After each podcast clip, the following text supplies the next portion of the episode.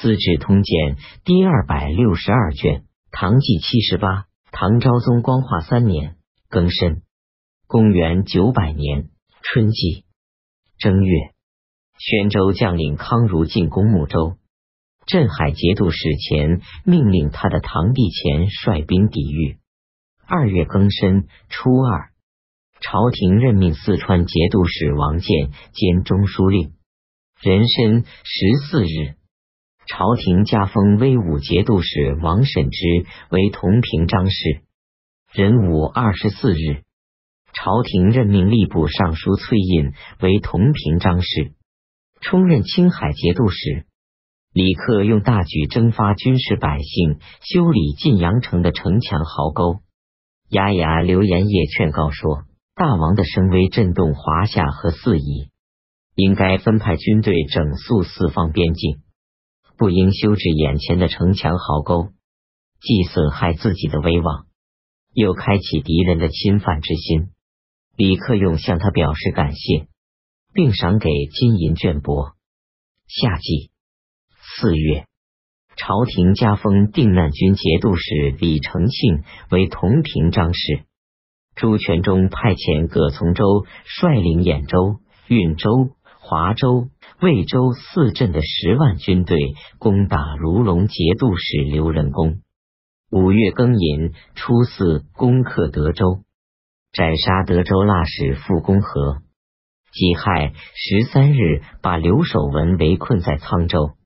刘仁恭派遣使者，用卑躬的言辞、丰厚的礼品到河东请求援助。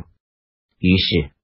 李克用派遣周德威率领五千骑兵出黄泽关进攻行州，周来救援刘仁恭。雍州军队发生叛乱，驱逐了节度使李。李相领到借兵讨伐，平定叛乱。六月癸亥初七，朝廷加封东川度使王宗迪为同平章事、司空、门下侍郎。同平章事王团。明白通达，宽宏大量，当时称为良相。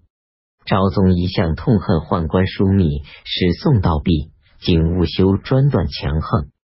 崔胤天天与昭宗商量除去宦官，宦官也知道他们的行动，因此南司和北司更加相互憎恨嫉妒，各自交结藩镇以为援助，互相倾轧争夺。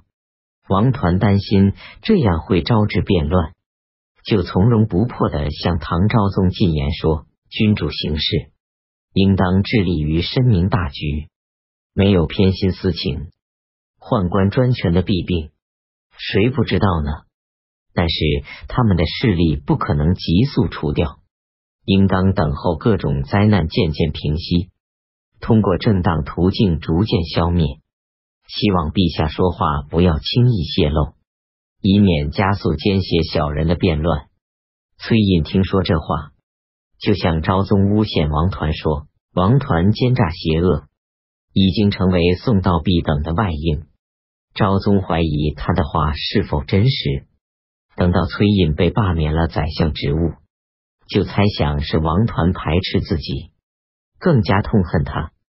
及至崔胤奉命离京师去镇守广州，他就送书信给朱全忠，原原本本的讲了王团说过的话，让朱全忠进城表彰来辩论是非。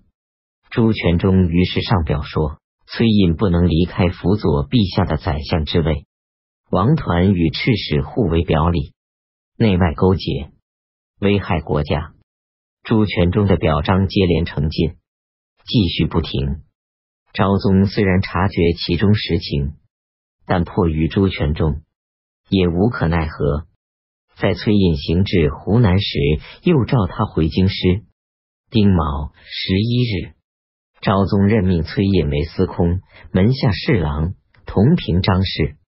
王团被罢免司空、门下侍郎、同平章事，降为工部侍郎。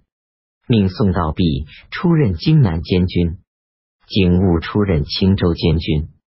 戊辰十二日，贬王团为西州刺史。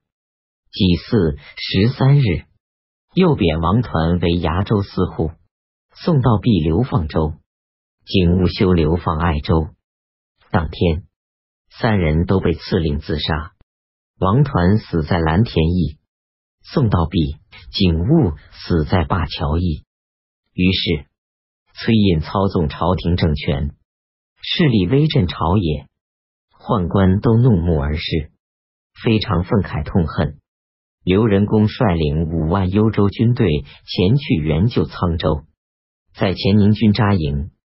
葛从周留下张存敬、释书从守卫沧州营寨，自己率领精锐部队在老崖堤迎战刘仁恭，大败刘仁恭的军队，斩杀首级三万。刘仁恭逃走，退守瓦桥。秋季七月。李克用再派都指挥使李嗣昭率领五万军队攻打行州，周来救援刘仁恭，在内丘打败汴州军队。王戎派遣使者在幽州刘仁恭、汴州朱全忠之间进行调解。适逢长久下雨，朱全忠召回葛从周，